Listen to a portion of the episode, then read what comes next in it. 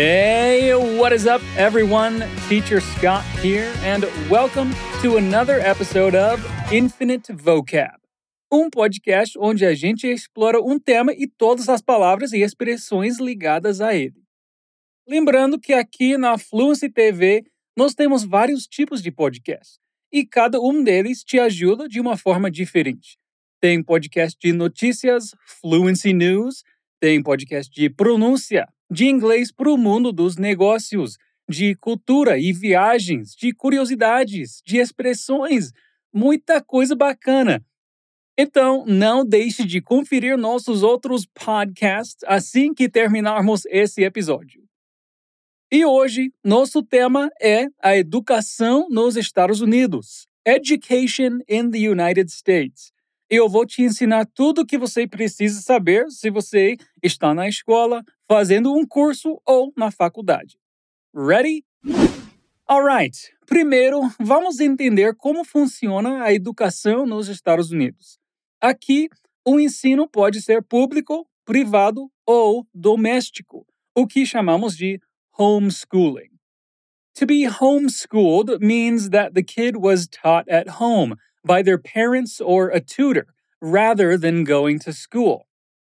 E eu aprendi, eu descobri esses dias que no Brasil o ensino doméstico é proibido. E isso não deixa de ser um tema de muita discussão. Eu, pessoalmente, não sei, eu acho que tem muitos benefícios, mas também é uma coisa difícil que os pais e os professores particulares precisam de muitos recursos. Então, não sei, mas e você? O que você pensa sobre homeschooling? Anyways, para aqueles que frequentam escolas regulares, funciona mais ou menos assim. Até os 5 anos, a escola não é obrigatória, então as crianças podem ou não frequentar o preschool. Preschool seria como a creche no Brasil. A partir dos 5 anos, as crianças ingressam na elementary school. Elementary school, que seria igual ensino fundamental. There are six grades at elementary school kindergarten, first grade, second grade, third grade, fourth grade, and fifth grade. Grade é como a gente chama as séries no inglês. E no elementary, elas vão do kindergarten, a alfabetização, até a quinta série, the fifth grade. As séries da escola em inglês são contadas em números ordinais e são uma boa oportunidade de treinar aquele TH chatinho do final das palavras. Por exemplo, fourth and fifth grade. E se você realmente quiser ficar craque em pronunciar esse TH direitinho, você pode escutar o episódio 4 do nosso podcast de pronúncia, o Pronunciation Bootcamp que é especialmente sobre os sons de TH. E o link vai estar na descrição desse episódio. But, ok, ok, back to business. Ao terminar o elementary school, as crianças vão então para middle school, que, embora ao pé da letra significa algo como ensino médio, na verdade equivale ao Fundamental 2 do Brasil. Middle school is for kids from 11 to 14 years old. There are three grades at middle school sixth, seventh, and eighth grade. Então, as crianças entram na middle school com 11 para 12 anos e se formam com 13 para 14 anos. São três séries no total. E depois de terminar a middle school, vem a cereja do bolo, o tema favorito de Hollywood, the high school, ou, para os brasileiros, o ensino médio. O ensino médio aqui nos Estados Unidos é formado pelos quatro últimos anos: 9th, 10th, 11th and 12th grade. E os estudantes de cada uma dessas séries recebem um nome que funciona tanto no ensino médio quanto na faculdade. Aqueles que acabaram de entrar, seja na 9th grade ou no primeiro ano de faculdade são chamados de freshmen. Freshmen, que ao pé da letra é como calouro, novato. Os alunos da 10th grade ou do segundo ano da faculdade são os sophomores. Sophomores. Os da 11th grade, ou terceiro ano da faculdade, são chamados de juniors. Juniors. E, finalmente, os do último ano do ensino médio, 12th grade, ou do último ano da faculdade, são os seniors. Seniors. E talvez você já tenha visto em filmes ou séries que tem uma certa cultura de rivalidade, de competição entre as várias classes. Ou, por exemplo, que os freshmen sofrem muito bullying dos, dos seniors. Mas pelo menos no meu high school não tinha muito disso, não. Era mais na brincadeira, algumas pegadinhas de leves e tradições legais que todo mundo fazia, né? Tipo, guerra de bexiga de água no final do ano. Olha, era muito legal. Só não era legal ser freshman porque os freshmen não podiam sair para almoçar fora, enquanto os sophomores, juniors e seniors a gente podia, a gente podia ir em qualquer restaurante ou até ir para casa, almoçar em casa, o que era muito legal. E os freshmen, não, eles não tinham esse privilégio ainda. E, finalmente, ao se formar no colégio, a pessoa pode escolher ingressar em alguma forma de higher education, ensino superior. As opções são universities, universidades, ou colleges, faculdades elas equivalem ao mesmo nível acadêmico, sendo a única diferença o tamanho e a quantidade de cursos oferecidos. Geralmente, as universities são maiores e com várias opções de cursos em diversas áreas, enquanto colleges geralmente são um pouco menores e focados em uma área específica do conhecimento. Para ingressar no ensino superior aqui, existem provas como os vestibulares de vocês, essas provas aqui são chamadas de exams, e as principais são o SAT e o ACT, bem parecidos com o Enem. No entanto, aqui, provas como essas não são o mais importante para ingressar em uma faculdade. O seu desempenho durante o ano também conta muito. Por isso, é importante cuidar do seu School Records, histórico escolar, And be aware the school record doesn't show only your grades, but also your absence, your behavior at school, if you were an engaged student, and the extracurricular classes that you've taken. And if you have a great school record, well, you might just get a scholarship. Scholarship é como chamamos as bolsas de estudos. And they might be academic or based on your school records or sports or even art. Existem também bolsas de estudos específicas para estudantes internacionais.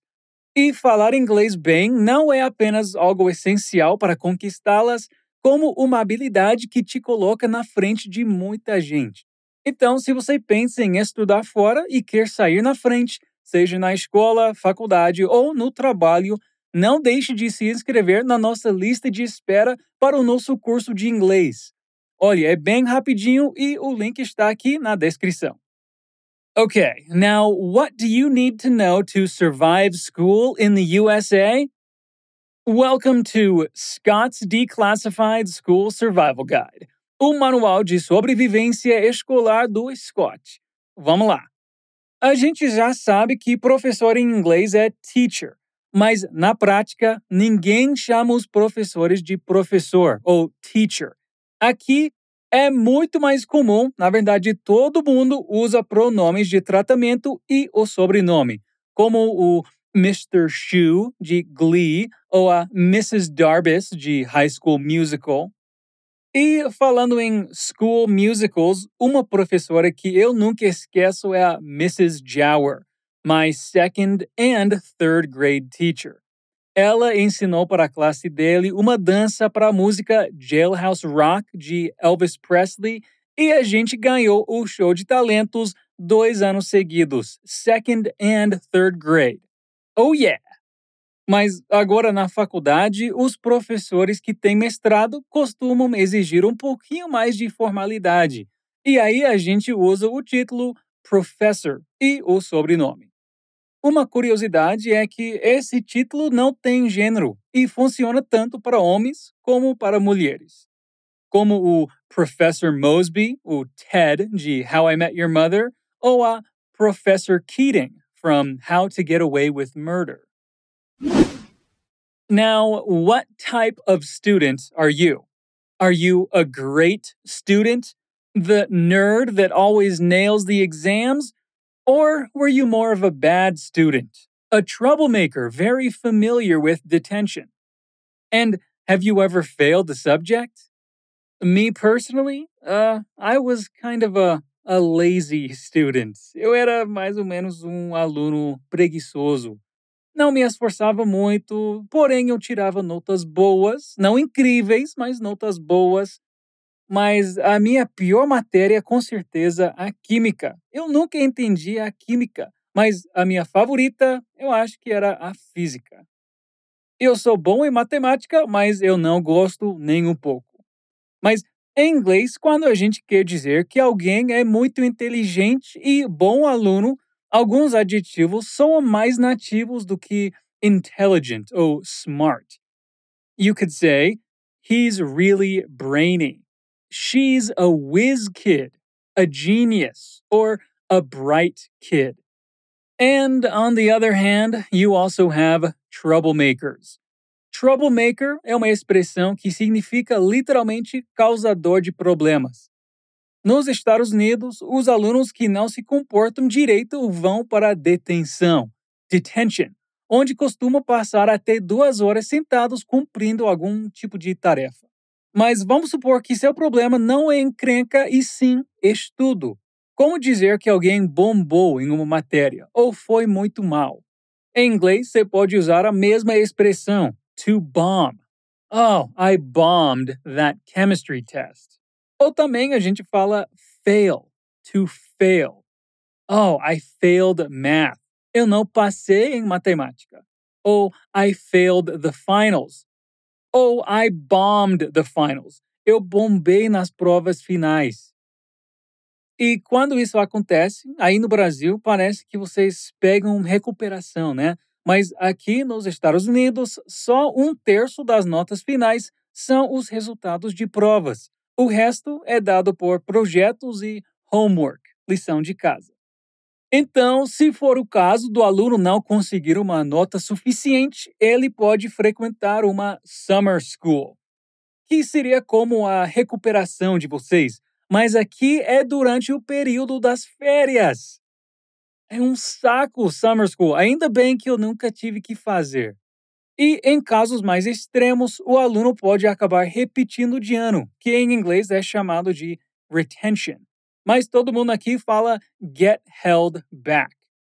Por exemplo, yeah, his grades were so bad, he got held back a year. Or he got held back due to poor attendance, reprovar por falta. E se caso algo aconteça no meio do caminho e o aluno escolhe sair da escola ou da faculdade, podemos dizer que ele dropped out. To drop out. Ou podemos dizer que a pessoa é um dropout. For example, Steve Jobs dropped out of college. Or Gisele Bündchen is a dropout. Só que, na verdade, aqui a gente fala Gisele Bündchen.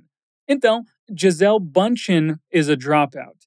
She dropped out of school at age 14 to pursue her modeling career. Okay, well, now I think you are much more prepared to survive as a student here in the USA. Espero que tenham curtido esse episódio. Continuem nos acompanhando nos podcasts e lá no Instagram, arroba Until next time, peace out.